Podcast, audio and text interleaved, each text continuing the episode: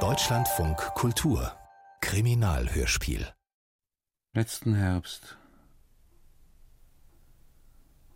auf unserer Reise durch Sizilien, auf der wir einander wieder bis aufs Blut gepeinigt haben.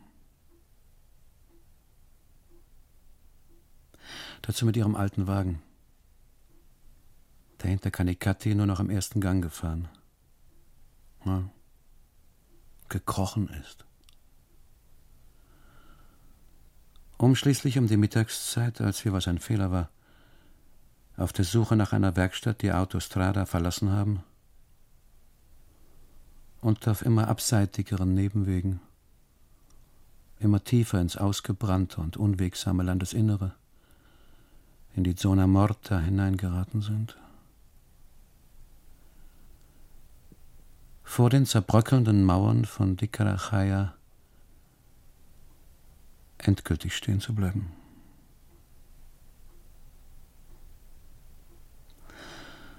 Und mir ist, nach dem Aussteigen, als ich unter dem Trommeln der Zikaden ratlos um den Wagen herumgelaufen bin, sofort aufgefallen.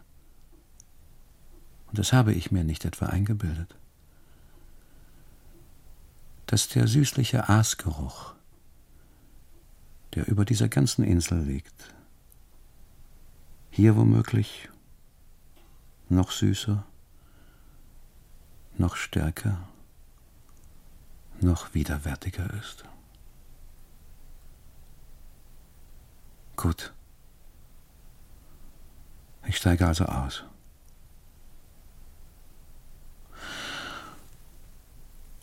Und ahne nicht, dass damit unser Geschick eigentlich schon besiegelt ist. Unsere Trennung, die kurz darauf aber nur zum Schein wieder rückgängig gemacht werden soll, ist sozusagen schon vollzogen.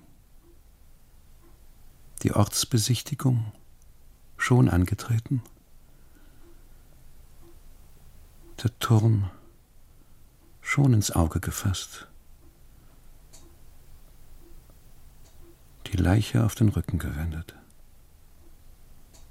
Entsetzt beugen wir uns über sie, um nach der Todeswunde zu suchen. Was, weil ich aus dem Wagen steige, wenn wir es auch nicht ahnen, nun alles vor uns liegt. Sondern um mich herum Ginster, Lorbeer, Farn, der fleischig und bis zu den Hüften hoch. Und weil es in diesem Jahr nun schon acht Monate nicht geregnet hat, vom Straßenstaub, widerlicher Anblick, wie dick beschneit ist. Und ich erinnere mich, dass dieser Farn die älteste Pflanze dieser Gegend ist. Eine notdürftige und vorläufige Bedeckung der Reste einer einst von Afrika nach Europa herüberreichenden, wahrscheinlich im Tertiär zerstörten Landbrücke. Und das Vulkangestein zu meinen Füßen ist das älteste Gestein, das es gibt. Und stammt aus einer Zeit, wo es auf unserer Erde sonst nichts gegeben hat. Nichts von dem da, denke ich. Und blicke auf die gegen mich geduckten, erdbraunen Häuser über mir, durch die ein heißer und drückender Wind geht. Und wenn ich es auch nicht gesehen habe, so habe ich doch durch meine halbgeschlossenen Lider hindurch das Bild einer vollkommen schönen, klassischen Landschaft erraten. Wie glücklich man hier leben könnte. Und hier, in diese vollkommene Landschaft hinein, also diese kleine, verfallene, fingerdick mit Staub belegte, nur hier und da mit gedämpftem Grün betupfte, armselige, grauenhafte, und verabscheuungswürdige Ortschaft D. Von Anfang an kam sie mir nicht geheuer vor. Dabei heißt Dicker Chayaya Stadt der Gerechten, man stelle sich das vor. Wie Menschen hier nur leben können, habe ich mich gefragt. Während Maria, meine Frau, von der ich mich nach siebenjähriger Ehe nun endgültig trennen will, eingeschlossen in unserem, ihrem Wagen zurückbleibt. Bei heraufgekurbelten Fenstern und verriegelten Türen, worauf ich bestanden habe. Selbst wenn du ersticken solltest, habe ich zu ihr gesagt. Und behalte, als ich ihr dann den Rücken kehre und mit einem Satz durch einen Mauerriss in die mir unbekannte Ortschaft hineinspringe, ihr verweintes, verödetes, blasses Gesicht. Wo ist unsere Ferienbräune in diesem Jahr? Hinter dem hochgeschlossenen Autofenster, in dem vordersten Teil meines Kopfes, und trage es behutsam über das Gestein hinweg und durch das Farnkraut hindurch in den Ort D hinein. Weil die Sache nämlich die ist. Ich habe ihr heute früh, als sie mir gestanden hatte, dass sie vielleicht schwanger sei, gesagt, dass ich dieses Kind nicht will. Weil ich neben ihr und unserer Adriana in dem von uns rund 20 Kilometer entfernten L ja auch noch ein dreijähriges, uneheliches Kind, einen Jungen, Mario habe, von dem du bis jetzt nichts gewusst hast und für den ich ja gleichfalls aufkommen muss. Lange hat sie mich nur angeschaut und mir nicht glauben wollen. Kurz, in Dicker ja ist es mir an diesem Mittwochmittag nur unter großen Schwierigkeiten gelungen. Erst ein Mechaniker, der unser Auto in seine Garage bringen und sich die Sache hat anschauen und sie bis zum nächsten Morgen vielleicht hat beheben wollen. Und dann für meine Frau und mich für eine Nacht in dem Hotel Lucia ein Zimmer wenn auch ohne Bad, ohne Dusche, ohne fließendes Wasser zu finden. Zu ebener Erde. Das Fenster ist auf eine verstaubte Piazza mit einer riesigen afrikanischen Schirmpinie hinausgegangen. Selten sind mir die Armut, das Elend und der Schmutz so offen begegnet wie in D und unser Gepäck, das wir aus wohlbekannten Gründen natürlich nicht in unserem Wagen lassen konnten, haben wir in Schweiß getränkt, völlig ohne fremde Hilfe. Denn wir haben in D bis auf ein paar zerlumpte Kinder, die vor dem Hotel mit einer Ziege gespielt haben, lange keinen Menschen gesehen. Entweder weil es keinen gegeben hat oder es hatte sich wegen der Hitze alles ins Häuserinnere hinein verkrochen, um uns, die Fremden, durch die Türspalten und die Fensterritzen hindurch, ungesehen zu beobachten, zu überwachen. Also unser Gepäck und es sind ihre Koffer mit den Kleidern und den Röcken und dem Toilettenkram, von denen ich ihr abgeraten und auf die sie bestanden hat, sie wollte tanzen. Und von denen sie auf unserer nun fast dreiwöchigen Reise, wie vorausgesagt, noch kein einziges hat auspacken und tragen oder anwenden können haben wir, ich weiß nicht, in wie vielen Gängen aus dem defekten Wagen heraus, einen steilen, ungepflasterten Weg hinauf, durch den Mauerriss hindurch und in unser mit einer wackeligen Tür versehenes Hotelzimmer, das man sich äußerst einfach vorstellen muss, hineinschleppen müssen. Und wieder einmal habe ich festgestellt, zu viel. Wir besitzen zu viel. Auf jeden Fall haben wir zu viel mitgebracht, habe ich mir gesagt. Und alles in einer Ecke aufgeschichtet, wo ein hoher Haufen entstanden ist. Noch höher, als ich dachte.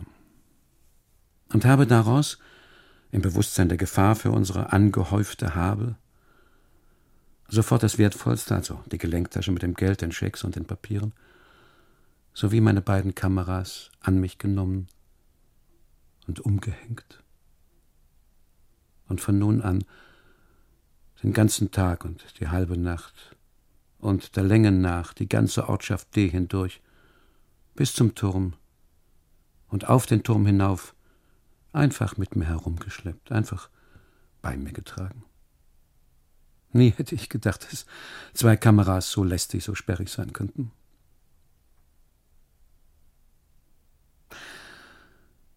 Und das Zimmer, das nur ein einziges mit einem hölzernen Laden versehenes Fenster hat. also dunkel, dumpf und lastend ist, war früher sicher einmal ein Stall für Kälber oder Ziegen. Man riecht es. Seine weißgetünchten Wände haben große blinde Flecke, während seine Decke, von der der Bewurf herabfällt, so niedrig ist, dass ich sie ohne Mühe mit den Fingerspitzen, und ich brauche mich dabei nicht einmal auf die Zehen zu stellen, erreichen kann. Natürlich drückt so eine Decke einem Menschen wie mir, ich bin ein empfindlicher und leicht verstörter, wenn auch großer und schwerer Mensch, der viel Platz auch nach oben braucht, sofort auf den Kopf. So dass, sobald ich in dem Zimmer bin, sofort eine Beeinträchtigung da ist. Kurz und gut entpuppt sich das Zimmer, das man uns gegeben hat, als eine Niedertracht gegen uns. Die Gäste.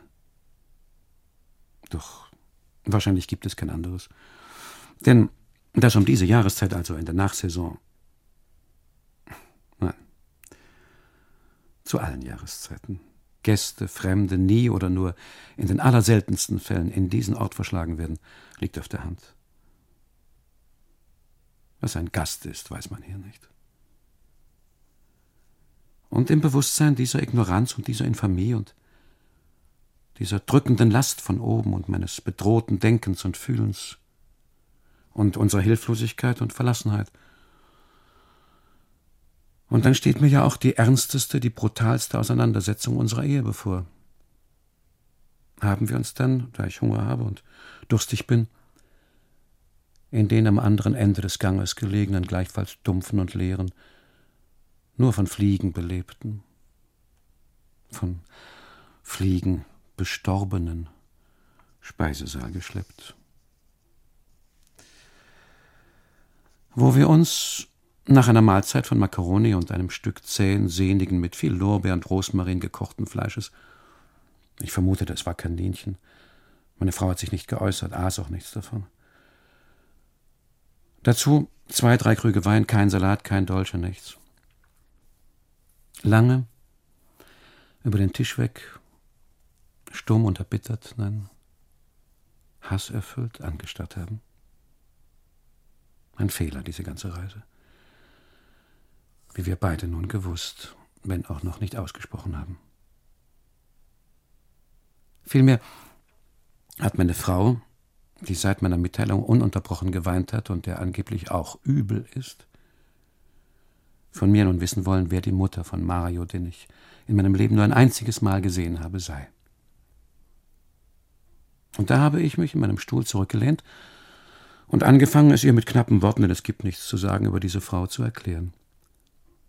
Und habe, während ich langsam, in kurzen, klaren, nüchternen Sätzen gesprochen habe, zu meinem Entsetzen plötzlich bemerkt, dass draußen unter der Pinie die Kinder mit der Ziege ja gar nicht mehr gespielt haben, sondern ich habe, während ich die für meine Frau tief verletzenden, für unsere Ehe wahrscheinlich tödlichen Sätze langsam aus mir herauslasse, ganz deutlich gesehen, aber sie haben ja ein Messer. Aber sie quälen die Ziege ja. Aber sie bringen die Ziege mit ihrem Messer ja um. Da ich so sitze, dass mein Blick durch das Fenster direkt auf die Pinie fällt, während meine Frau mit dem Rücken zum Fenster und zur Pinie sitzt, kann ich alles genau verfolgen. Zu fünft, wie auf ein Signal, sind die Kinder alles Jungen, alle schmutzig, alle verwahrlost, alle schön, plötzlich über die Ziege hergefallen. Haben Sie, wie ich, die Kameras um die Schultern von meinem harten Stuhl aus ganz deutlich studieren kann? An den Ohren und den Beinen und am Schwanz festgehalten? Und dann hat ihr ein schöner, schlanker Junge, der allerdings eine rote Narbe auf der Stirn gehabt hat, unter großer Mühe und mit beiden Händen ein langes, wahrscheinlich lange nicht mehr geschliffenes Messer das er in der Sonne erst ein paar Mal hat aufblitzen lassen, in den Hals hineingesteckt und herumgedreht.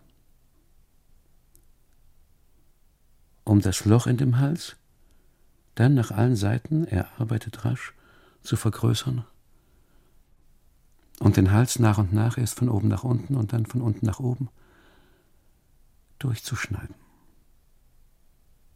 Achtung, hinter dir geschieht etwas, das du besser nicht siehst, habe ich gerufen. Dreh dich nicht um, Maria. Und meine Frau, wie zu erwarten war, hat sich sofort umgeschaut und hat, weil ihr Blick sofort auf das Blut gefallen ist, das aus der Ziege herauslief, einen lauten Schrei ausgestoßen. Siehst du, habe ich gesagt, weil du nicht auf mich hörst.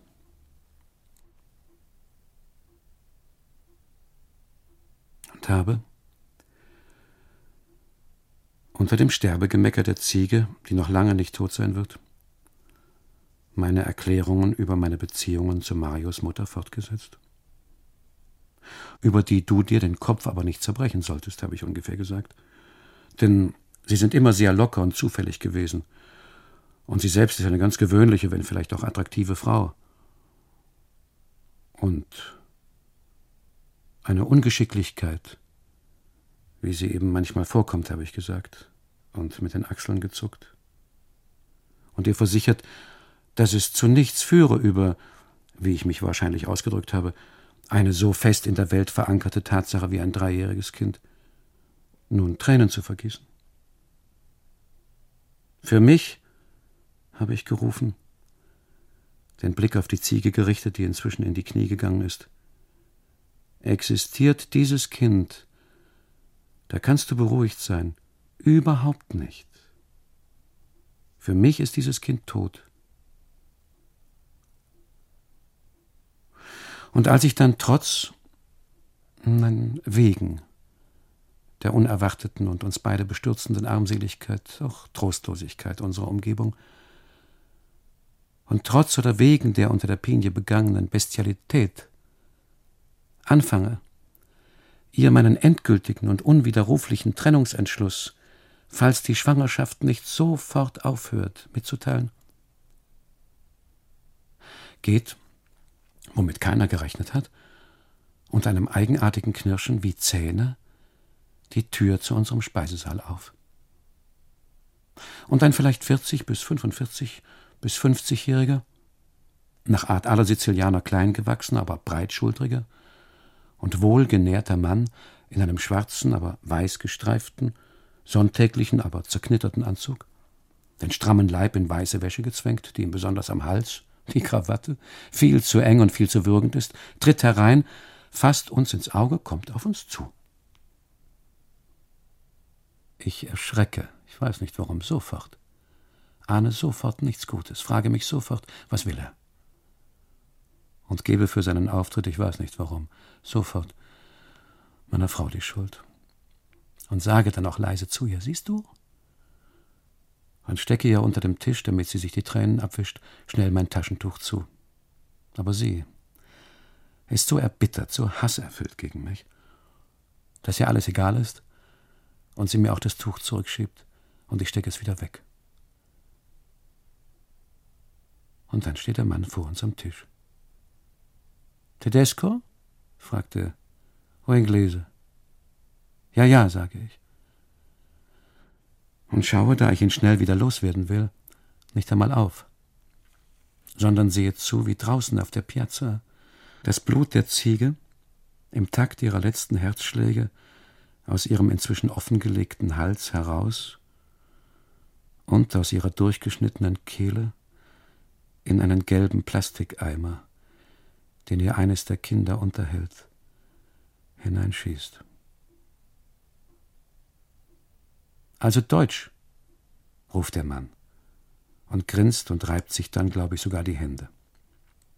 Statt also Italienisch, Sizilianisch mit uns zu reden oder es wenigstens zu versuchen, redet er von Anfang an Deutsch mit uns.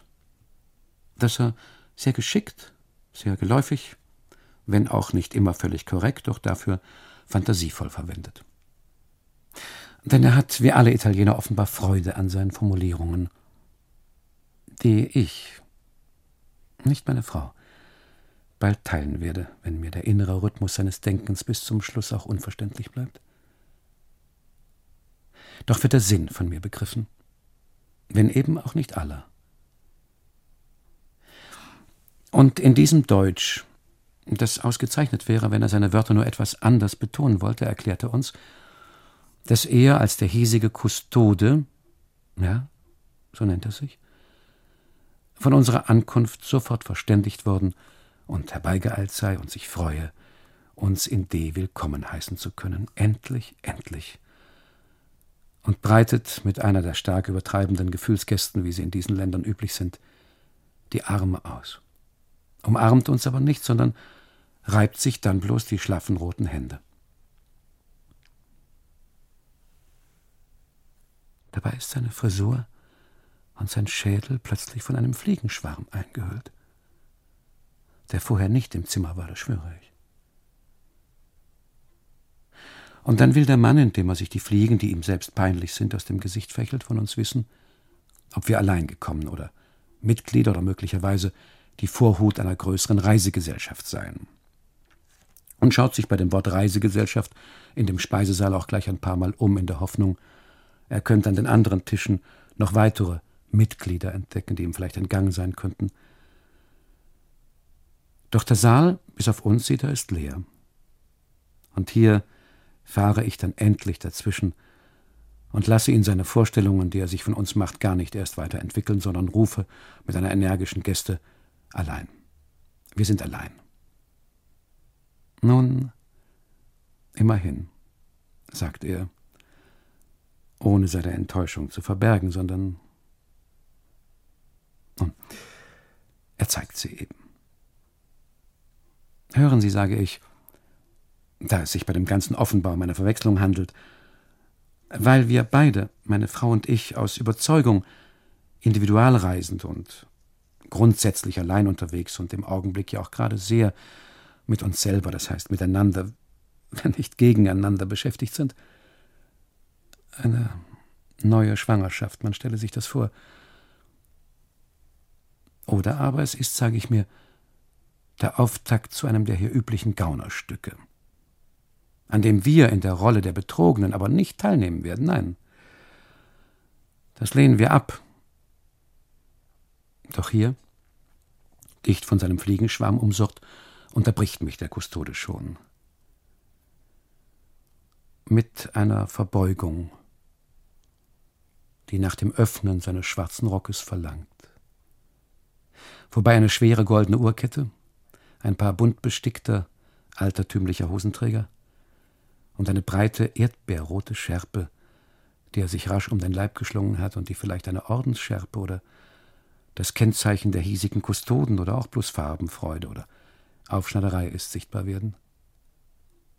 Ob wir dann, fragt er, wenn wir schon nicht mit einer Reisegesellschaft gekommen seien, wenigstens von der großen folkloristischen Veranstaltung gehört hätten und vielleicht deshalb, wenn auch einzeln nach D gekommen seien. Oder anders gefragt, ob sich diese Veranstaltung, vielleicht sagt er auch meine Veranstaltung, etwa schon im Ausland, ja oder nein, herumgesprochen habe. Und bei dem Wort Veranstaltung leckte sich wie widerlich die Lippen. Ich, sehr kurz und der Wahrheit entsprechend, denn ich habe weder bei uns noch anderswo etwas von einer folkloristischen Veranstaltung in D, ja nicht einmal von D selber gehört, sondern ich habe nur einen Gedanken in meinem von oben bedrückten Schädel, nämlich den Mann samt seinen Fliegen so schnell wie möglich loszuwerden, um mein entscheidendes Gespräch mit meiner Frau und damit meine siebenjährige Ehe so schnell wie möglich und ein für allemal hinter mich zu bringen, und werde mich hüten, angesichts der Rechnung für den Wagen, der ich mit Unbehagen entgegensehe, morgen ganz früh, noch neue finanzielle Verpflichtungen einzugehen. Und komme mir drittens, weil ich aus übergroßer Vorsicht meine Kameras und meine Gelenktasche nicht abgelegt, sondern sie auch während des Essens um die Schultern und um das Handgelenk getragen habe, auch ein wenig lächerlich vor. Mit einer Tasche am Gelenk, das weiß ja jeder, wie soll man da essen können? Weshalb ich fürchte, dass er sich insgeheim über mich lustig machen könnte. Deshalb rufe ich so kurz wie möglich Nein, nein, nein und stampfe unter dem Tisch dann sogar mit den Füßen auf. Nun, jedenfalls seien wir für die erwähnte einzigartige Veranstaltung wie durch ein Wunder, vielleicht hat er auch wie durch Gnade gesagt, gerade im rechten Augenblick gekommen, fährt er ungefähr fort. Denn durch Zufall fände die Veranstaltung ja heute Abend, und zwar um acht, also er zieht eine große silberne Uhr aus seiner Westentasche, in ungefähr fünf Stunden statt. Und dass er uns zur Verfügung stünde, um uns hinzuführen und alles zu erklären. Und dass es Getränke und kleine Leckerbissen gratis, sagt er, gratis gebe. Ich denke, guter Gott, begreift er nicht oder will er nicht begreifen? Und dass uns gerade das in unserer jetzigen Situation noch gefehlt hat, ein Zeuge, ein Begleiter. Wie soll ich hier meinen Trennungsentschluss denn verkünden, wenn ein Begleiter da ist? Und überhaupt, ich kenne dich, Kustode, denke ich, und erinnere mich mit Abscheu an die abgedroschenen Phrasen dieser Führer, die selbst vor den Wandmalereien in Pompeji zu nichts imstande sind als zur Aufzählung der aufgelegten Farben, die man ja selber sieht. Und schließlich in einem Nest wie D, das offenbar schon vor langer Zeit von Gott verlassen wurde. Was kann es da schon für eine Veranstaltung geben? Wir sind ja hier in der Provinz, wo sie am tiefsten ist. Ich also Nachdem ich meiner Frau mit einem Blick angedeutet habe, dass wir den Mann nun gleich los sind und unser unterbrochenes Gespräch, was sie aber auch nicht erfreuen wird, nun gleich weitergeht, zeige mein Erstaunen über den Vorschlag des Kustoden. Auch Missfallen, Ärger, Ungeduld. Nein, rufe ich. Die Veranstaltung interessiert uns nicht. Wir brauchen niemand, der uns hinführt. Und schlage mit der flachen Hand sogar zweimal, glaube ich, auf den Tisch oder will jedenfalls zwei bis dreimal mit der Hand oder der Faust auf den Tisch schlagen. Doch da werde ich wieder abgelenkt von draußen. Wo unter der Pinie aus dem Ziegenvieh, das immer noch nicht dran glauben will, nein, sondern es sträubt sich noch und meckert aus offener Kehle, in diesem Augenblick nun das letzte Blut herausläuft. Wer hätte gedacht, dass in so einem kleinen Tier schon so viel Blut sein könnte? Doch, doch, ruft der Kustode. Wie? frage ich, den Blick nach draußen gerichtet. Es muss sie, sagt er und schaut in eine beliebige Richtung, jemand begleiten. Wohin? frage ich. Doch, doch, ruft er. Schon damit sie den Turm auch finden. Den Turm? frage ich. Ja, den Turm, sagt er indem er ein riesiges, buntes, wahrscheinlich handgenähtes Taschentuch aus seiner an den Schenkeln viel zu engen, viel zu prall gefüllten, wie gewichsten schwarzen Anzugshose herauszieht. Jemand, sagt er und wischt sich mit dem Tuch die Stirn, der Ihnen alles erklären kann. Wie denn erklären, rufe ich. Weil das, sagt er, wichtig ist. Nämlich sowohl die Geschichte von D, ganz allgemein, wie auch die der Veranstaltung selber aber auch die Geschichten hinter diesen Geschichten, die es nämlich gleichfalls gäbe. So wie es, wenn das auch nicht allen bekannt sei, eine Welt hinter der Welt. In einem Wort, wir brauchten ihn. Ich, da ich mich von der Überraschung und dem Gepolter seines Auftritts, meinen Gehfehler hat er auch, nach und nach erhole, und mich aus dem Gespräch mit meiner Frau nun endlich heraus und in die völlig anders geartete, gleichfalls widrige, gleichfalls schon viel zu lang sich hinziehende neue Situation hineinfinde, auch weil ich Wein getrunken habe, wenn auch billigen, sauren, schlechten, fühle mich dem Mann, als ich seinen verschwitzten Hemdkragen, das stoppelige Doppelkinn sehe, den fauligen Atem rieche, immer deutlicher überlegen. Und dann sehe ich plötzlich, er ganz ungeniert. Ich kann es erst kaum fassen, meine Frau schaut auf der Stelle weg. Sein Geschlechtsorgan in seiner engen Hose streichelt und hin und her, von rechts nach links, glaube ich, legt. Kurz und gut beschließe ich nicht mich, sondern ihn für lächerlich, für das Burleske in dem schweren, niedrigen Raum zu halten.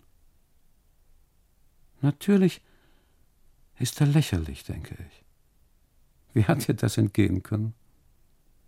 Auch habe ich ja den Vorteil zu sitzen, wenn natürlich auch schwer behängt, während er vor mir stehen muss, allerdings unbeladen.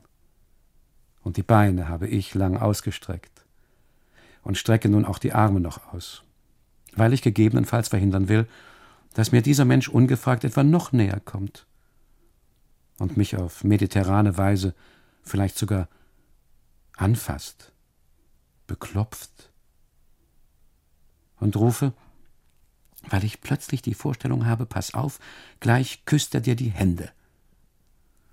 Um solche und schlimmere Vertraulichkeiten zwischen uns gar nicht erst aufkommen zu lassen, zwar seien wir erfreut und überrascht über sein gutes Deutsch, mit dem wir in dieser vom Tourismus offensichtlich noch unerschlossenen und etwas eigenartigen kleinen Welt, ich zeige auf die Piazza hinaus, gar nicht gerechnet. Sofort unterbricht er mich. Sein gutes Deutsch, sagt er, käme daher. Er habe längere Zeit in Deutschland in Frankfurt gelebt, bis er durch ein Missverständnis der Behörden plötzlich zur Grenze gebracht und abgeschoben worden sei. Sonst wäre er jetzt nämlich gar nicht hier. So sage ich und schaue ihn einen Augenblick scharf an. Wo wären Sie denn dann? In Frankfurt natürlich, sagte er. Und warum, frage ich, zur Grenze gebracht? Und warum abgeschoben? Ein Verwechslungsfall, sagte er. Und fängt an, zum Zeichen, dass er Frankfurt kennt, einige Straßennamen wie die Moselstraße und die Elbestraße. Und dann sogar ein paar Hotels wie das Eder Hotel aufzuzählen. Prächtig, prächtig, rufe ich. Ich sehe, Sie kennen Frankfurt. Und natürlich die Taunusstraße, sagte er. Ja, ja, rufe ich. Sie sind ein Mann von Welt. Was nun aber eine Teilnahme an der Veranstaltung am Turm oder eine Besichtigung des Ortes D betreffe, so komme sie, fahre ich fort, da wir schon Palermo, Syrakus, Agrigent, Messina und Cefalù, hier lüge ich, besichtigt hätten und von allem, von der ganzen Insel fasziniert seien, überhaupt nicht in Frage. Wir kennen hier ja alles schon, rufe ich. Wir kennen hier ja alles. Und außerdem schauen Sie, sage ich, während eines der Kinder den Plastikeimer mit dem Blut, wer weiß wohin, leichtfüßig davonträgt. Ich und meine Frau sind von unserer Reise, die nun schon viel zu lange dauert, und, und überhaupt, rufe ich. Vielleicht seien wir schon zu oft miteinander verreist und schon zu lange zusammen, sage ich. Und versuche meiner Frau in die Augen zu schauen, aber Sie hat den Blick gesenkt, so dass wir schon vollkommen apathisch und einer in der Gegenwart des anderen, von der Gegenwart des anderen. Schauen Sie sie doch an. Sieht so eine Frau aus, die mit dem Mann, den sie liebt, auf Urlaub ist, rufe ich. Und zeige auf meine verweinte, aus einer Bestürzung in die andere gejagte Frau. Merke dann aber, dass ich das nicht hätte sagen sollen und mit meinen Vertraulichkeiten zu weit gegangen bin. Nein, ich übertreibe, rufe ich. In Wahrheit ist alles ganz anders. Ich bin in Wahrheit nur der Erschöpfte, nicht Sie, rufe ich, nicht Sie, nicht Sie. Sondern mich müssen Sie also anschauen, rufe ich, um meine Taktlosigkeit wieder gut zu machen. Ich bin, rufe ich, strapaziert. Was ja auch den Tatsachen entspricht.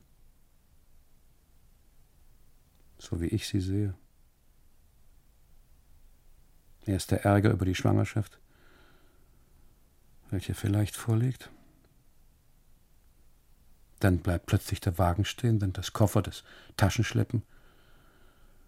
Und nun das Herumhocken, das Warten. Und das alles bei dieser Hitze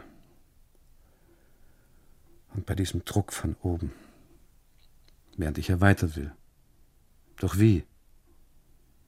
Und bei der Vorstellung einer Besichtigung von D schüttle ich mich dann sogar, glaube ich. Tatsache ist, dass wir nach all dem, was wir bis jetzt von D gesehen haben, nun geradezu fürchten müssen, auf was wir hier noch stoßen könnten. Eine kleine Ziege. Man stelle sich das vor. Kinder etc. Jetzt, wie ich sehe, ganz mit Blut bespritzt.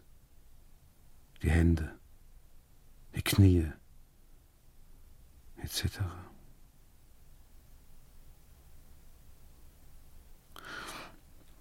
Aber das sage ich alles nicht. Sondern ich sage, es tät uns leid, doch müssten wir aus verschiedenen Gründen, die ich im Einzelnen nicht nenne, auf eine Besichtigung der Ortschaft D verzichten. Und zum Zeichen, dass das Gespräch damit beendet ist, gieße ich mir, da mir etwas Abschließenderes nicht einfällt, ich hätte aufstehen, ich hätte Maria nehmen, wir hätten davonlaufen sollen, den letzten Schluck Wein aus dem Krug in mein Glas und obwohl ich wahrscheinlich schon einen roten Kopf habe, trinke ich es mit einem Zug leer.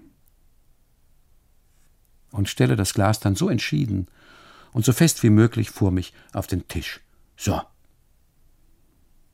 Und wische mir mit den Armen, erst rechts, dann links, über den Mund.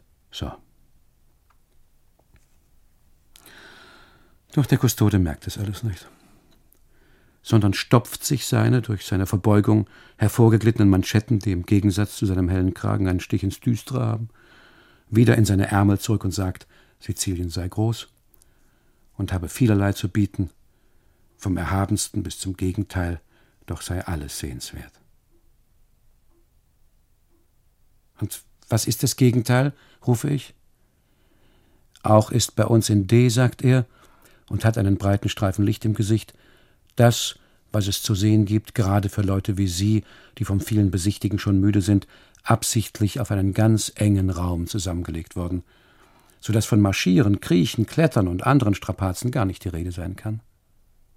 Und was gibt es zu sehen, rufe ich, und was ist das Gegenteil? Leider, sagt der Kustode, besitzt der Ort verglichen mit anderen Orten, besonders mit denen, die Sie die Güte hatten bereits zu besichtigen und die natürlich unser aller Stolz sind, wenn wir leider auch nicht alle in diesen Orten leben und ihrer Schönheit teilhaftig sein können. Aber in D ruft er plötzlich ziemlich laut, muss ja auch jemand leben. Und D, obwohl es auf den ersten Blick nur wenig bietet, muss ja auch besichtigt werden. Und was rufe ich? Hören Sie doch auf meine Frage. Hat es denn zu bieten? Was ist denn das Gegenteil?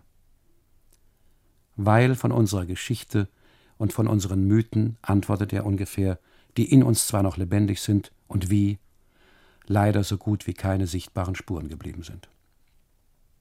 Nichts, was man dem gebildeten, aus der Ferne angereisten und auf Schönheit oder Geschichte erpichten Fremden vorzeigen kann. Wenig Zeugnisse, bei denen man verweilen möchte, klagt er, und meint wohl die Antike. Ein paar geschwärzte Steine zwischen ihren leider ein wenig heruntergewohnten Häusern. Ein paar Rekonstruktionen von Mauerresten vor ihrer winzigen, wegen mangelnder Nachfrage längst wieder stillgelegten Ziegelei. Trotz jahrelanger Grabungen nichts, ruft er, so dass man schon der Meinung gewesen sei, eine Reise nach D könne man sich sparen. Doch habe man sich da geirrt. Sie spielen, frage ich, auf das Gegenteil an. Worauf? fragt er. Ich dachte es mir, sage ich. So dass wir schließlich, fährt er mehr oder weniger fort, unsere Hoffnung eine Zeit lang auf die Katakomben gesetzt hatten. Doch sind die Katakomben ein Kapitel für sich.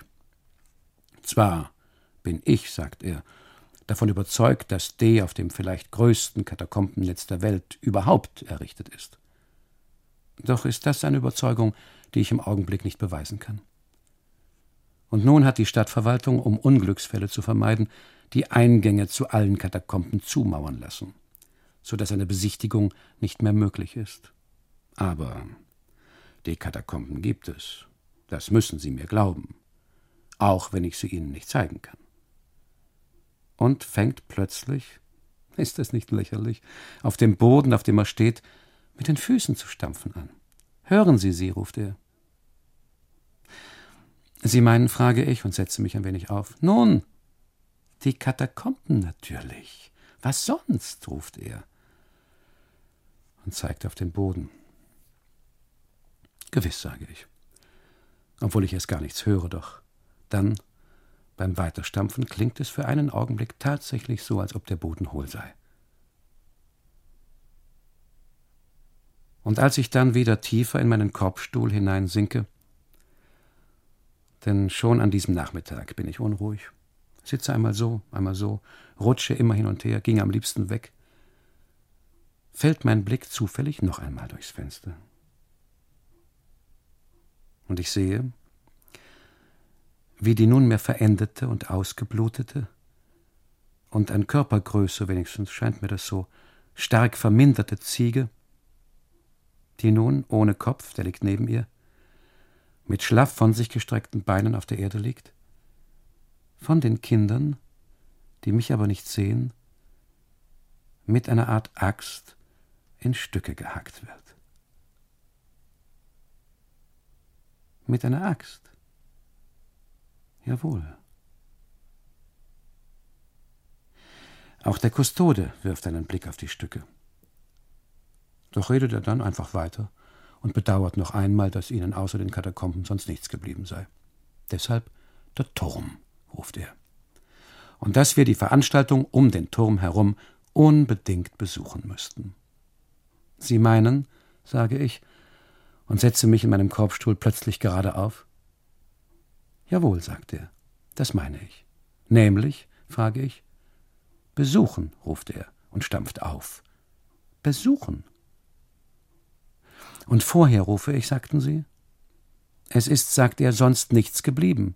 Nein, rufe ich, das andere. Das andere? fragt er. Ja, sage ich, das dazwischen. Sie meinen den Turm? Ja, rufe ich. Ich meine den Turm. Und denke, sollte es also doch etwas geben. Und dass es ein Turm ist, den es gibt. Und bin bei dem Wort Turm, ich weiß nicht warum, vielleicht wegen des gleichzeitigen Anblicks der Halbnackten, übrigens, doch das sagte ich schon, sehr schönen, sehr dunklen, nur eben ein wenig blutbespritzten Knaben, nun vielleicht doch ein wenig erregt. Sollte sich die Erregung über die Knaben in eine Erregung über den Turm? Denn bei der ersten Erwähnung seines Turmes war ich ja noch nicht erregt, sondern es war mir gelungen, den Turm, wie die Knaben auch, als etwas ganz Natürliches und Alltägliches hinzunehmen. Aber jetzt ist es anders. Die Idee des Turmes erregt mich plötzlich. Deshalb frage ich auch, wo er ist. In dieser Richtung, sagt der Kustode und zeigt zur Tür hinaus. Weit, frage ich. Nein, sagt er. Hoch, frage ich. Ja, sagt er. Und um was für eine Art Turm, wenn man fragen darf, handelt es sich, frage ich. Einfach ein Turm, sagt er. Einfach ein Turm? Ja, sagt er. Und lässt seine Stiefel knarren. Einfach ein Turm. Ein Turm also, sage ich. Und denke, also ein Turm. Und hole tief Luft und fühle, wie von der Idee des Turmes auf einmal eine große, wenn auch unbestimmte Faszination eine gewaltige, wenn auch undeutliche Erwartung auf mich aus und von dem bloßen, von mir viel zu laut ausgesprochenen, zuletzt dann hinausgeschrienen Wort auf mich übergeht. Ein Turm also. Ein Turm. Und von diesem Turm, den wir nun bald sehen und schließlich besteigen werden, nur wissen wir das noch nicht ist hier die Rede. Soll hier die Rede sein. Obwohl ich mit dem Wort an diesem Punkt also noch keine deutliche und bestimmte, sondern eine eher zerflatternde und zerrissene Vorstellung von etwas Hohem, Starkem, Festem habe, um das man emporschauend herumgeht, habe ich an diesem Nachmittag in dem dunklen, von Fliegen und anderem bestorbenen Speisesaal, an dem hölzernen, wie ein Reibeisenrauen Tisch, die Gelenktasche hart zwischen den Schenkeln, nun lange über diesen Turm nachgedacht. Was heißt das? Denn da ja bekanntlich kein Mensch denkt, sondern es fällt ihm oder nicht dann und wann etwas ein. Und diese Einfälle nennt er dann seine Gedanken, die er aneinander reiht. Jedenfalls habe ich die wenigen Einfälle, die ich zu dem Wort Turm gehabt habe, aneinandergelegt, ohne zu einem Schluss zu kommen. Sondern ganz im Gegenteil. Doch ist auch in allen mir bekannten Reiseführern über diese Gegend, und es sind ja eine Unzahl von Reiseführern, teils in Farbe, teils schwarz-weiß über diese Gegend, teils mit, teils ohne Illustrationen auf dem Markt. Von einem Turm nicht die Rede gewesen. Aber dann ist in den Reiseführern von D selber ja auch nicht die Rede gewesen.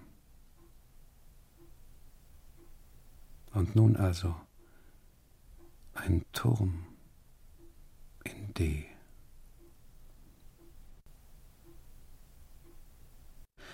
Die Torre di di Carchaya, ruft der Kustode und zieht ein Wichtigtuer die Brauen hoch. Doch abgesehen von diesem Turm, sagt er, der ja eigentlich auch nicht sehr alt sei und streng genommen für uns in sich selber ja auch keine große Sehenswürdigkeit darstelle, sei sonst nicht viel da. Also, Herr Doktor, ruft er, wie wär's? Kommen Sie mit zum Turm. Nein, sage ich. Und warum nicht? fragt er. Zu weit, sage ich. Aber der Turm, sagt er, da täuschen Sie sich. Ist ja gar nicht so weit, wie Sie sich vorstellen. Wie will er wissen, wie weit ich mir den Turm vorstelle? Also, geben Sie sich einen Stoß und kommen Sie. Schauen wir uns den Turm an. Nein, sage ich. Und warum nicht? fragt er. Zu müde, sage ich und gähne. Aber nun behauptet der Kustode plötzlich, dass nichts auf der Welt so anregend und erfrischend sei wie ein Gang durch D, ein Gang zum Turm. Bei dieser Hitze, rufe ich. Ja, auch bei dieser Hitze. Weil der Turm ja schon außerhalb der Ortschaft liege, wo es schön luftig sei. Sie werden staunen, sagte er, wie luftig es ist bei dem Turm und wie ihnen die Müdigkeit vergeht, wenn sie den Turm vor sich sehen. Sie werden sich an den Kopf greifen und sich fragen, warum habe ich nicht gleich zum Turm gewollt? Warum habe ich Nein gesagt? Also, ruft er. Nein, sage ich. Nein? fragt er. Nein, sage ich. Und warum nicht? fragt er. Doch ich kann nicht erklären, warum. Ich sage nur Nein, nicht zum Turm. Und dass der ganze Vorschlag, die ganze Idee für uns ganz unmöglich sei. Und bin schon drauf und dran, ihn zu fragen, nur damit er mich sitzen lässt, ob er, statt zum Turm zu gehen, nicht ein Glas mit mir trinken möchte. Aber dann fällt mir ein, dass das seine Anwesenheit, statt sie abzukürzen, ja um eine im Voraus gar nicht zu ermessende Zeitspanne verlängern, die Fliegen noch vermehren würde. Ich frage also nicht. Trinke also lieber selber nichts, nur um ihn nicht einladen zu müssen. Da sagt er, er wisse, warum wir nicht kämen. So, sage ich, da wissen Sie ja mehr als ich. Ja, sagte er. Aber unsere Angst, dass wir auf dem Weg zum Turm von Ruine zu Ruine springen und uns von Monument zu Monument schleppen müssten, sei ganz unbegründet. Es gäbe solche Ruinen und Monumente in D einfach nicht. Außer dem Turm gäbe es gar nichts. Gott sei Dank, denke ich. Und mache mit den Händen, die mir beim Sitzen bis zum Boden reichen. Ein Affe bin ich in diesem Fall ja, ein Affe. Eine Bewegung, die so viel wie na also heißt. Warum noch länger darüber reden, schließen wir die Szene ab. Aber statt aus dieser, wenn auch vagen Bewegung die Konsequenz zu ziehen und die Szene abzuschließen und mit einer Verbeugung aus dem Speisesaal, wo die Luft auch ohne ihn schon schwer und voll genug ist, abzugehen, ruft er plötzlich Bossa und zieht sich bei unterirdischem Gedröhne einen Stuhl heran schlägt rechts und links seinen Rock hoch und, ohne mich oder meine Frau zu fragen, setzt er sich zu uns an den Tisch. So dass ich wegen dieser Zudringlichkeit plötzlich das Gefühl habe, dass es sich bei dem Mann an unserem Tisch gar nicht um einen Kustoden, sondern um etwas viel Übleres handelt. Wie oft, wie man immer wieder liest, mieten sich gestrandete Reisende nicht in diesen kleinen, unauffälligen Hotels im Süden ein und werden nie wieder gesehen. Während ihre ausgeplünderten Koffer Monate, ja Jahre später in ganz anderen Teilen des Landes wiedergefunden werden, die Reisenden selbst aber nie.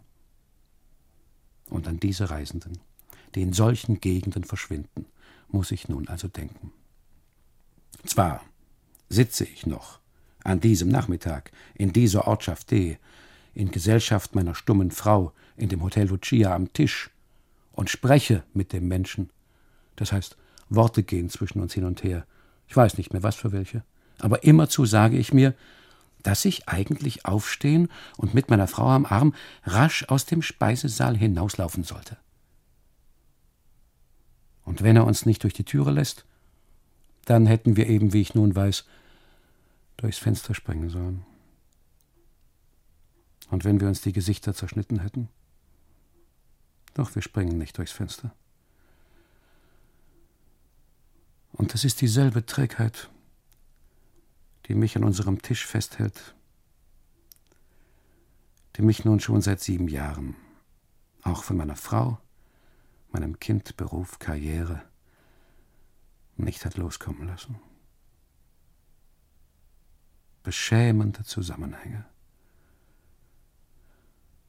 die ich hier übergehe, zumal mir der Verdacht gegen den Kustoden dann wieder ganz irrwitzig vorkommt und ich mir sage, dass ich mit meinen Befürchtungen in die falsche Richtung gehe. Nein, denke ich, nicht in diese Richtung, sondern in die entgegengesetzte. Und der Mensch, so wie er mit gekreuzten Armen und übereinandergeschlagenen Beinen nun an unserem Tisch hockt, ist, denke ich, hier wirklich der Kustode, der dir den Turm wirklich zeigen will. Und dass es, falls es überhaupt etwas ist, etwas anderes sein muss. Etwas, das du noch nicht herausgefunden hast. Und das du dir bis jetzt wahrscheinlich auch noch gar nicht vorstellen kannst.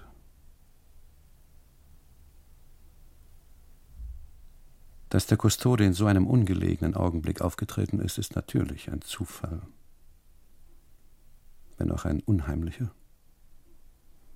Weil ich meiner Frau ja gerade meinen Trennungsentschluss mitteilen wollte, als er kommt. Und warum die Trennung? Das ist nicht schwer wegen Unvereinbarkeit. Und? Als ob ich es nicht schon jahrelang insgeheim befürchtet hätte. Nun also auch noch ein Kind. Und tatsächlich hat sie mir ihre Schwangerschaft mit genau denselben leisen, zögernden und schuldbewussten Worten verkündet, die ich immer schon erwartet, schon jahrelang auf mich zukommen gehört hatte. Obwohl mir im Grund also schon alles bekannt ist, versteinere ich sofort. Noch ein Kind. Warum also nun das, was darauf gesagt werden muss, nämlich die brutale Wahrheit, nicht jetzt sagen? Und hier? Also an diesem Nachmittag, nach dieser stummen und verbissenen Mahlzeit, bei der das unbekannte Fleisch auf ihrem Teller bleibt? In dieser rücksichtslos fremden Gegend? Gegen Ende unserer, wie sich nun herausstellt, letzten gemeinsamen Ferien. Doch wo immer plötzlich eine Wahrheit gesagt, eine Trennung beschlossen wird, bricht natürlich ein großer Jammer über den Betreffenden herein. Aber trotzdem muss die Wahrheit gesagt, der Entschluss mitgeteilt werden. peinlich nur, dass ihre Schwangerschaft meinem Trennungsentschluss nun einen Stich ins Niederträchtige, in die Charakterlosigkeit gibt, was aber gar nicht der Fall ist. Sondern so ein Entschluss ist nach dem Verlauf unserer Ehe vollkommen natürlich. Hundert, wenn nicht tausendmal habe ich ihr gesagt, dass noch ein Kind das Ende wäre. So dass es das Klügste ist, unsere Ehe nun enden zu lassen. Dass sie mich erst verführt, dann getäuscht, dann belogen, schließlich verraten, und ich sie schon lange nicht mehr geliebt, begehrt, gebraucht etc. hätte, könnte sie mir, könnte aber auch ich ihr vorwerfen. Gib doch zu, dass wir da kein Ende fänden, hatte ich ihr gerade über den noch unabgeräumten Tisch hinweg zurufen wollen. Aber wegen des unerwarteten Auftretens und späteren Niederhockens des Kustoden nicht zurufen können. Kurzschenkelig, auch kurzatmig, mit aufgeknöpftem Rock und dicht an den Schädel geklebter, weit in den leeren Saal hinein riechender Frisur, sitzt er uns gegenüber und lässt seine Schärpe sehen. Und hat seine roten, fleischigen Hände, die Pfoten eines bis jetzt bloß noch nicht erfassten und festgestellten, aber gefährlichen Tieres, auf unseren Tisch gelegt, zwischen unsere Gläser.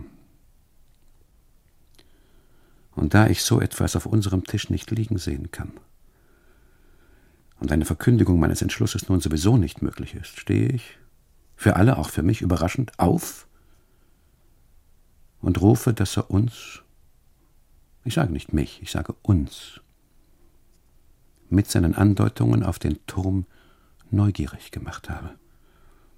Und wir unter seiner Führung, die ja wohl die Welt nicht kosten werde, hier lache, hier meckere ich, denn für Kustoden rufe ich, gibt es doch wohl Tarife hier, an die man sich halten muss.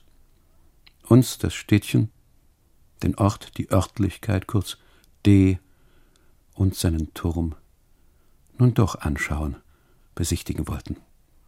Er habe uns überzeugt. Und denke nur nicht mehr, was kann er dir in dem verbrannten Inneren seiner Insel schon zeigen, sondern was sollen wir hier sonst tun? Wie sollen wir hier den Abend und die Nacht denn sonst verbringen? Soll jeder für sich in seiner Ecke in dem niedrigen Zimmer hocken? Oder vielleicht hier im Speisesaal, umschwärmt von Millionen von Fliegen? Doch sind wir, was immer wir auch tun, an diesem Punkt schon verloren. Wir wissen es nur noch nicht. Und ich sage mir, dass, wenn wir den Kustoden nur erst einmal aus dem Speisesaal wieder hinaus haben und notfalls auch Arm in Arm ein oder zweimal mit ihm über die Piazza gelaufen sind, wir ihn unter einem Vorwand jederzeit vor dem Hotel stehen lassen und uns auf unser Zimmer zurückziehen, uns in unserem Zimmer einschließen und, falls ratsam, die Zeit bis zum Morgen allein das heißt miteinander hinter der abgesperrten Zimmertür verbringen können, während er sich unverrichteter Dinge entfernen, in das Belfern der streunenden Hunde hineingehen muss. Und ich stelle mir vor, wie der Stuhl vor mir wieder leer ist. Während mir der Kustode in Wirklichkeit nach wie vor kurzschenkelig, auch kurzatmig, gegenüber hockt. Während meine arme Frau, die an diesem Tag von einem Schrecken in den anderen fällt, als ich sage, wir würden die Ortschaft und den Turm dann doch besichtigen, natürlich protestieren will. Im Protest auch schon die Hände hebt mit einer Abwehrgeste, aber mit einem einzigen Blick bringe ich sie zum Schweigen. Anders der Kustode, dem kaum habe ich mich erhoben, die Freude, das Blut in den Kopf treibt. Er hatte mit meinem Einverständnis gar nicht mehr gerechnet. Grazie mille, ruft er mit Glanz in den Augen, der auf den Wangen widerscheint, und springt sofort auf und humpelt sofort zur Tür, lässt meine Frau, die ich von ihrem Stuhl hoch und hinter dem Tisch hervorziehen und durch den weiten und hallenden Saal buchstäblich zur Tür schieben muss, an der Tür dann den Vortritt. Und bereitet sich, nachdem er im Vorübergehen in einem mir unverständlichen Dialekt eine Anweisung, einen Befehl, eine Ermahnung in die rauchgeschwärzte Küche hineingerufen hat, auch schon auf seine Führung vor.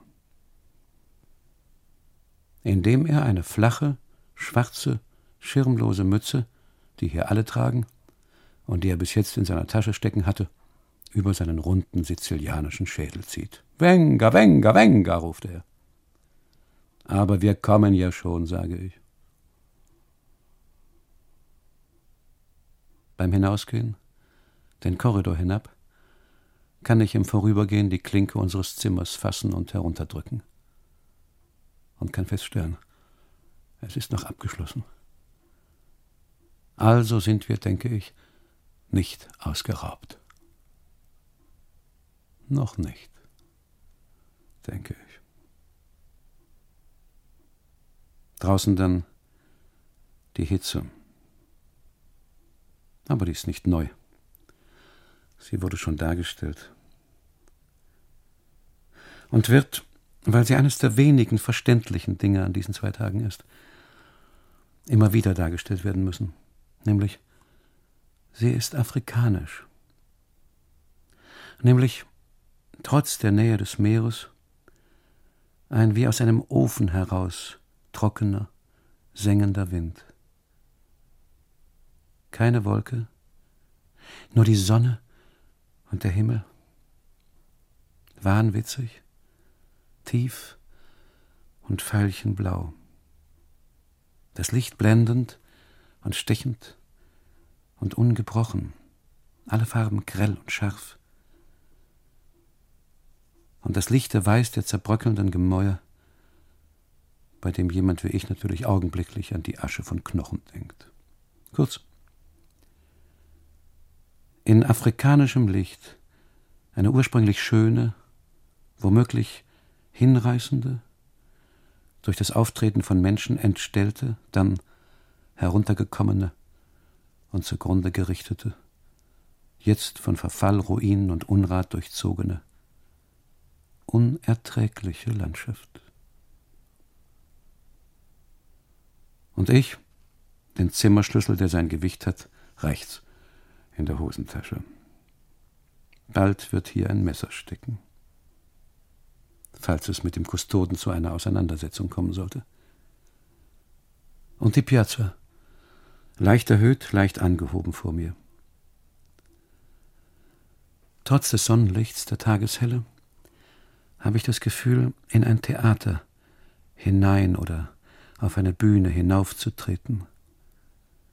Jeder Baum, auch Busch, auch Brunnenrest, eine Säule, eine Skulptur, nämlich künstlich, kulissenhaft. Und die Stille theatralisch und der Hall unserer Schritte inszeniert. Und ich denke, dass die Natur hier lange Zeit retuschiert die Wirklichkeit verbrämt und gemildert und mit umfassendem Kunstverstand zurückgedrängt worden ist. Nun aber, da alles in Teile zerfällt, wieder an den Tag kommt. Durch Verarmung. Eine Wirklichkeit, der man nur schwer gewachsen ist. Wie jeder, denke ich.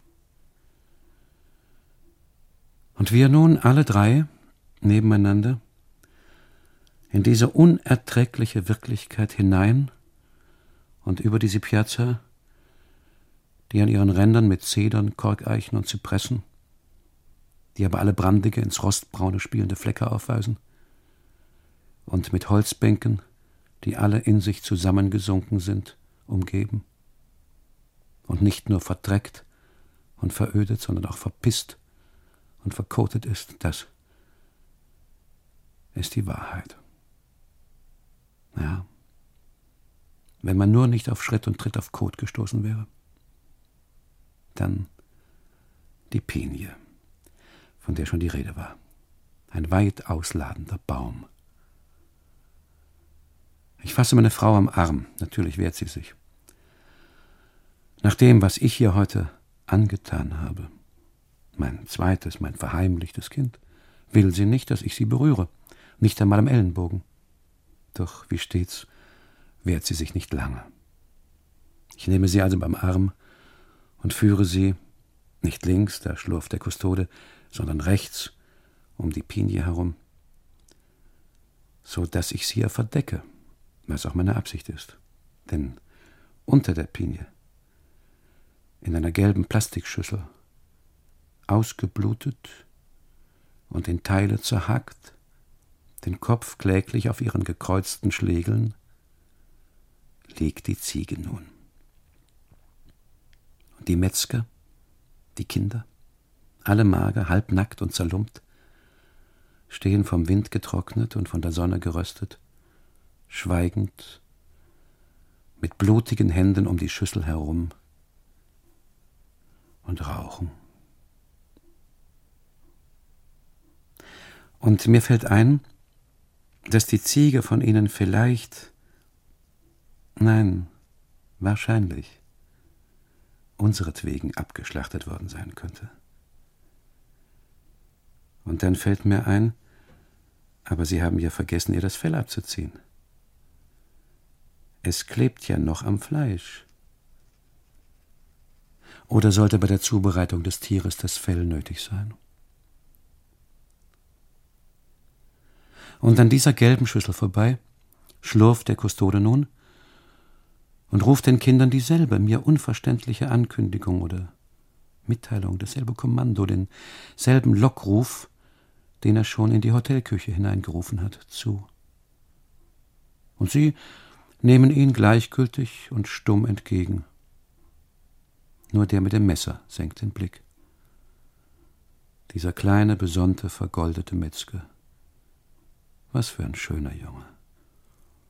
Was für Schultern. Was für Hüften. Und ich fasse meine Frau, die vor sich auf den Boden schaut, fester und führe sie, um sie vor weiteren blutigen Eindrücken zu bewahren, behutsam wie eine Erkrankte um die gelbe Schüssel herum. Und flüstere ihr dabei ins Ohr, dass das alles nicht nötig gewesen und ich an diesem Gang nicht schuld sei. Und dass ich ihr das, was ich ihr nach dem Essen, als der Kustode dazwischen kam, hatte sagen wollen, sofort nach dieser Unterbrechung, sofort nach Beendigung dieser Farce, der Besichtigung einer Ortschaft, in der es nichts zu sehen gibt, mitteilen, sagen werde. Es wird dich, so wie die Dinge liegen, nicht überraschen und auch nicht erfreuen. Doch wirst du, wie über alles, auch darüber, glaube mir, sage ich, hinwegkommen. Und noch etwas. Ich hoffe, dass du diesmal auf mich hörst, füge ich, sobald wir an den Kindern und der Schüssel vorbei sind, hinzu, und flüstere ihr ins Ohr, dass, wie sie wisse, in diesem Teil der Welt alles sehr krass und sehr roh und sehr sichtbar und ohne Scham und Anstand mitten auf der Straße erledigt wird. Du weißt, sage ich, was ich meine. Ich erinnere dich jetzt nur daran, sage ich, weil hinter uns etwas ist, das du nicht zu sehen brauchst. Also, dreh dich jetzt nicht um, hörst du? Jetzt bitte nicht auf die Pinie, jetzt nicht zu der Schüssel schauen, flüstere ich. Und natürlich schaut sie sofort hin. Oh Gott, ruft sie, als sie die Schüssel und die Kinder sieht, die Zigaretten zwischen den Lippen, den Rauch in unsere Richtung blasen. Oh Gott, ruft sie. Siehst du, sage ich, warum hörst du nie auf mich? Das, wie vieles andere auch, hättest du dir ersparen können. Und darauf wieder der Kustode, der alles gehört hat, als Erläuterung an uns gewandt. Alle und von allem Anfang an seien sie animalisch. Ich, indem ich meine Irritation vor ihm gar nicht verberge? Wie? Ja, sagt er. Ich, ungeduldig, denn ich möchte rascher weiter und am liebsten durch den Ort schon hindurch sein, schon im Schatten des Turmes stehen, den ich mir hoch und rund vorstelle, und nicht immer so viel reden. Was denn, wie denn, wer denn? Die Kinder. Die Kinder, ruft er. Weil sie, sagt er, und breitet wie zum Fliegen seine Arme aus, hier mit den Tieren, wie die Tiere aufwüchsen. Doch das sehen wir ja selber was für sie, erklärte uns, nicht vorteilhaft sei. Überhaupt sei es nicht vorteilhaft, in de oder um de herum zur Welt zu kommen. Weil das Leben, porca miseria, hier lange Strecken wie ein böser Traum sei. Welchen man nach Tunlichkeit rasch, das heißt ruckzuck, sagt er, beendet. Und schwingt seinen Stock. Denn auch einen Stock, Spazierstock, hat er plötzlich. Ich weiß nicht woher.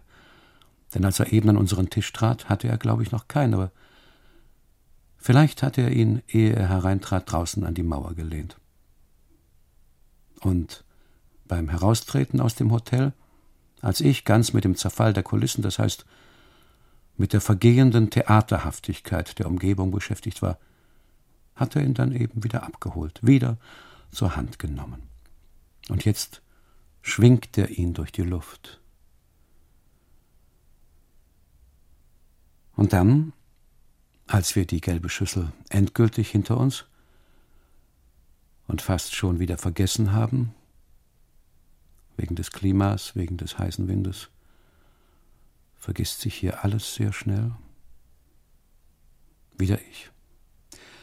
Mit meiner normalen Stimme, also laut und sicher und vertrauenerweckend und konversationsweise zu dem Kustoden, aber auch zu meiner Frau und zu mir selber, Nein. Zur ganzen Welt. Wir seien über vieles hier überrascht, nein, entsetzt, rufe ich. So, sagt der Kustode, indem er etwas langsamer geht. Worüber? Worüber, worüber, rufe ich. Ja, sehen Sie das denn nicht? Nein, sagt er. Sagen Sie es mir. Nun sage ich zum Beispiel über die Einsamkeit, die Verlassenheit, die Menschenlosigkeit hier. Was ja auch der Fall ist. D liegt ja wie ausgestorben da, D ist ja völlig leer. Kaum, dass ein Hund, ein Katzenvieh matt unsere Wege kreuzt. Ist es da nicht natürlich, dass wir, auch wenn wir nicht darüber sprechen, über diese Verlassenheit und Verkommenheit entsetzt sind und immerzu daran denken, wenn wir nicht gerade an ihre Schwangerschaft oder an seinen Turm denken. Ist nicht alles hier, den ganzen Hügel hoch und weit ins Tal hinein, abgestorben, rufe ich. Und wie das zu erklären, ob es zu erklären sei? Und da ich einiges über diese Gegend gelesen habe, habe ich auch gleich zwei Theorien, eine soziologische und eine geologische parat. Doch bringe ich sie noch nicht vor, vielleicht später. Aber da sind wir dann schon ein gutes Stück die Hauptstraße, die hier weder gepflastert noch asphaltiert ist, noch sonst irgendeinen Belag hat und die. Nein. Ich beschreibe sie nicht. Und diese Straße sind wir schweigend hinaufgelaufen. Ohne weder vor noch in den Häusern Menschen, oder Spuren von Menschen, also Stimmen, Bewegungen, Rauch, Licht, Lärm wahrzunehmen. So wie wir ja auch schon vor und in unserem Hotel, bis auf die Köchin, die uns den Zimmerschlüssel gegeben und uns das Essen serviert hat, keine Menschen oder Menschensignale gesehen, gehört, wahrgenommen haben, abgesehen von den Metzgern, den Kindern. Und was die Häuser hier betrifft, So sind sie, denke ich. Was die Häuser hier betrifft, sage ich, so sind sie. Ich weiß, was sie sind, ruft der Kustode und winkt ab. Mir brauchen Sie es nicht zu sagen. Und wie, frage ich, können Sie hier leben? Aber wir können ja nicht, sagt er. Und wie, frage ich, würden Sie die Häuser nennen? Vielleicht abgewohnt, sagt er. Abgewohnt, rufe ich und lache.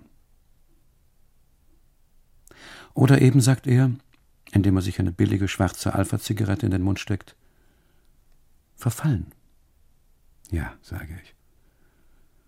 Und so abbruchreif, dass es für unser eins schwierig ist zu erraten, ob sie überhaupt noch bewohnt und nicht längst schon vergessen sind. Also, Herr Kustode, rufe ich, sind sie noch bewohnt, ja oder nein? Aha, sagt er und zündet sich die Zigarette an.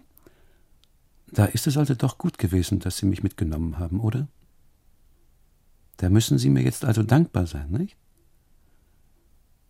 Und lacht und kommt mir dabei so nah, dass ich in den Ecken seines Mundes die Tabakfasern hängen sehe. Denn ohne ihn, sagt er, während ich ihn sachte zurückschiebe, wären wir hier, was das Verständnis des Ganzen betreffe, offenbar verloren. Und erklärt uns, indem er stehen bleibt und auch uns mit einer Geste zum Verschnaufen einlädt. Die Ortschaft D, wie viele Ortschaften hier, sei auf den entsprechenden Landkarten zwar noch eingezeichnet und käme auch in Urkunden noch vor, aber in Wahrheit hätte sie schon vor einiger Zeit aufgehört zu existieren. Es gäbe sie und es gäbe sie nicht. Wenn ich wüsste, was er sagen will, frage ich. Meine, sagt er. Also ist D doch verlassen, ich dachte es mir, rufe ich. Hast du gehört, Maria, sage ich, und trete an das nächstbeste Haus und klopfe, um mich von seiner Verlassenheit zu überzeugen, mit der Faust schnell ein paar Mal gegen die Mauer. Und wirklich? Es klingt hohl und leer und will nun nach den Kindern fragen, die mir im Zusammenhang mit dieser entsetzlichen Verlassenheit plötzlich einfallen. Und wo diese Kinder denn lebten, schliefen, äßen, daheim seien. Und warum sie die Ziege geschlachtet hätten.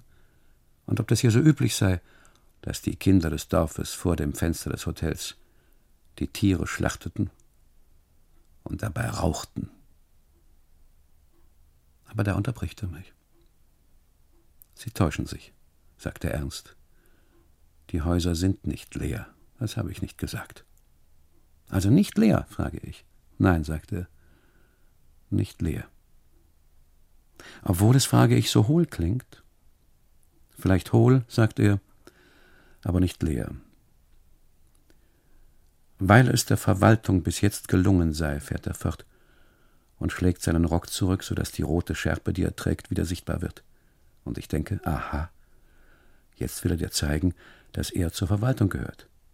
Vielleicht die Verwaltung ist. Und zeige auf die Schärpe und sage in achtungsvollem Ton, die Verwaltung, aha, die Verwaltung. Sehr richtig, sagt er, jawohl, also. Durch Maßnahmen, die alle auf eine Erschließung der Gegend für den Tourismus zielten, was hier das oberste Ziel überhaupt sei, sei es ihnen gelungen, die meisten Bewohner vom Weggehen und das heißt nach Übersee und auf immer, wenigstens für den Augenblick, noch abzuhalten. Hoffnung, sagt er, sei noch vorhanden, weil sie sie verbreitet hätten. Nur hätte man früher nach einer Rettung eben in der Erde gesucht. Jawohl, rufe ich, die Katakomben, doch da sei, fährt er fort, der antike Marmor und das andere, nach dem man gegraben habe, nicht zum Vorschein gekommen so dass man jetzt, falls man so sagen könne, aber sicher rufe ich, aber selbstverständlich. Also jetzt, sagt er, haben wir unsere Hoffnung sozusagen auf die Luft gesetzt. Sie meinen, frage ich. Jawohl, sagt er und schwingt seinen Stock. Und wie, frage ich, wenn man fragen darf, meinen Sie? Ganz einfach, sagt er. Ich meine das so. Und zeichnet mit dem Stock etwas steil aufschießendes, hohes, spitzes in den Staub, in dem wir stehen. Sie erkennen es? fragt er. Der Turm? frage ich. Ja, sagt er. Der Turm. Auf den wird jetzt gehofft. Von allen. Auch in diesem Augenblick sitze man in den Häusern und hoffe. Man zeige sich bloß nicht. Sie meinen, es gibt hier noch eine Bevölkerung? frage ich. Ja, sagt er, das stimmt. Sie meinen, frage ich, da drin? Und klopfe noch einmal an das Haus.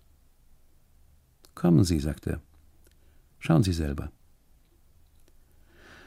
Und tritt an das winzige, halb offenstehende Fenster des Hauses und winkt mich zu sich. Und da ich selbst schon so nah an dem Haus, ich will es nicht beschreiben, bin und ja auch schon ein paar Mal, wenn auch flüchtig, mit der Faust daran geschlagen habe, höre ich auf ihn und folge ihm ans Fenster, das er für mich nach innen aufstößt. Und als ich aus einer Art Respekt oder Scheu zögere, in das fremde und offensichtlich also doch bewohnte Haus hineinzuschauen, kommt es zu einer der Vertraulichkeiten, die ich schon gefürchtet hatte. Ehe ich es nämlich verhindern kann, greift er mir mit seiner unbestimmten, aber warmen Pfote einfach ins Genick und schiebt meinen Kopf einfach durch das Fenster. Einfach in das Haus hinein.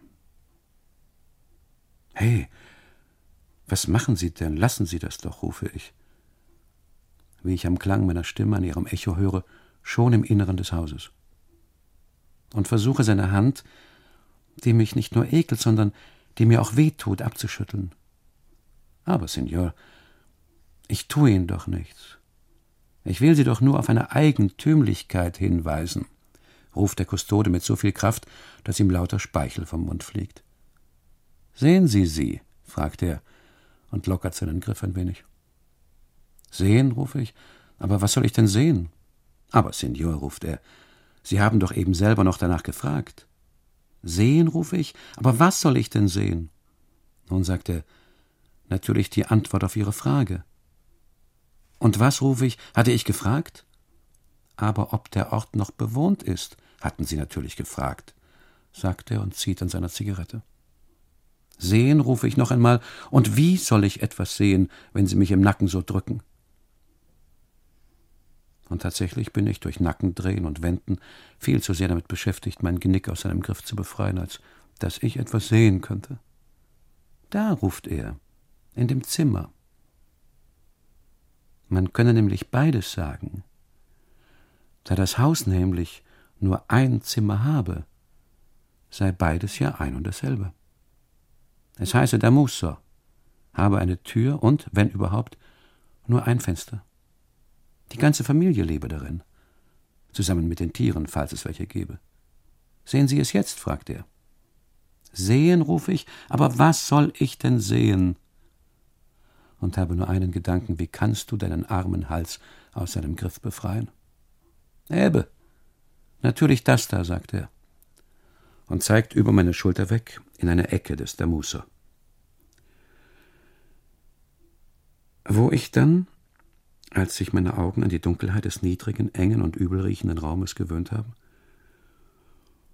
und ich mich mit weit vorgestrecktem, sozusagen selbstständig gewordenen Kopf, erhängt in einer anderen Welt, darin umschaue, auf einer neben der Tür in die Mauer eingelassenen eisernen Stange, wie seltene Vögel in einem verdunkelten Käfig, Tatsächlich vier oder fünf oder sechs hagere alte Weiber, die zahnlosen Mäuler gefletscht, die Wangen hohl und eingefallen, und die verödeten und entfleischten und mit viel zu viel Haut behangenen Hälse, wie zum Singen vorgestreckt, reglos dahocken und vor sich hinstarren sehe.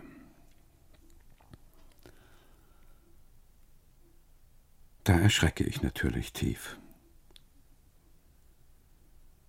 Und habe, nachdem mir die verschiedensten Gedanken in die verschiedensten Richtungen durch den Kopf geschossen sind, einen Augenblick den außerordentlichen Eindruck, dass die Gestalten in dem Damuso auf eine mir nur noch nicht einsichtige Art entweder künstlich hergestellt oder tot sein müssen.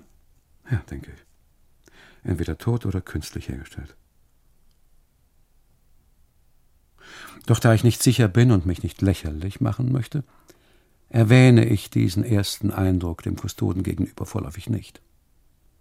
Ja, nicht einmal meiner Frau, die auf der Straße geblieben ist, rufe ich den Eindruck zu, sondern behalte ihn erst einmal für mich. Was ist es? frage ich nur. Aha, ruft er. Es interessiert Sie? Ja, sage ich. Was ist es?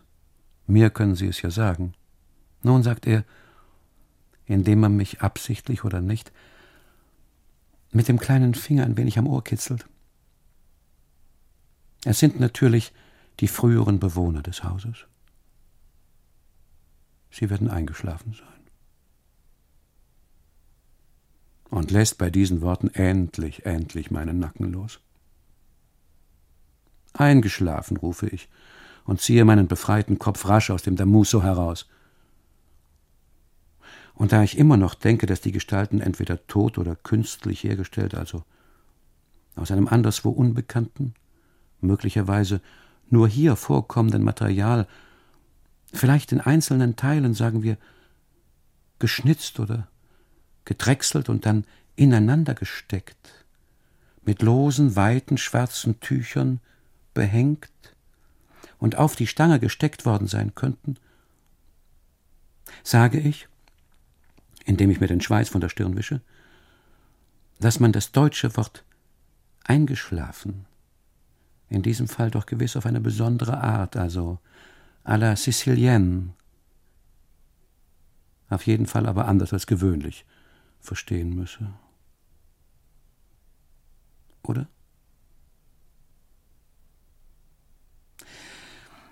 Für einen Italiener, sage ich, sprechen Sie zwar ein außergewöhnlich gutes Deutsch, dem man ihre vielen Jahre in Frankfurt jederzeit anhört. Aber ab und zu muss man ihre Worte, wie das Wort eingeschlafen zeigt, doch wohl anders verstehen als gewöhnlich. Also, rufe ich und poche ein paar Mal gegen die Häuserwand, wie muss das Wort eingeschlafen hier verstanden werden? Nun, natürlich der Hitze wegen, antwortet der Kustode und wischt sich, da er sich nun auch selber wieder an die Hitze erinnert, den Schweiß von der Stirn. Die Hitze, sagt er, spüren Sie doch, oder? Die muss man Ihnen doch nicht erklären.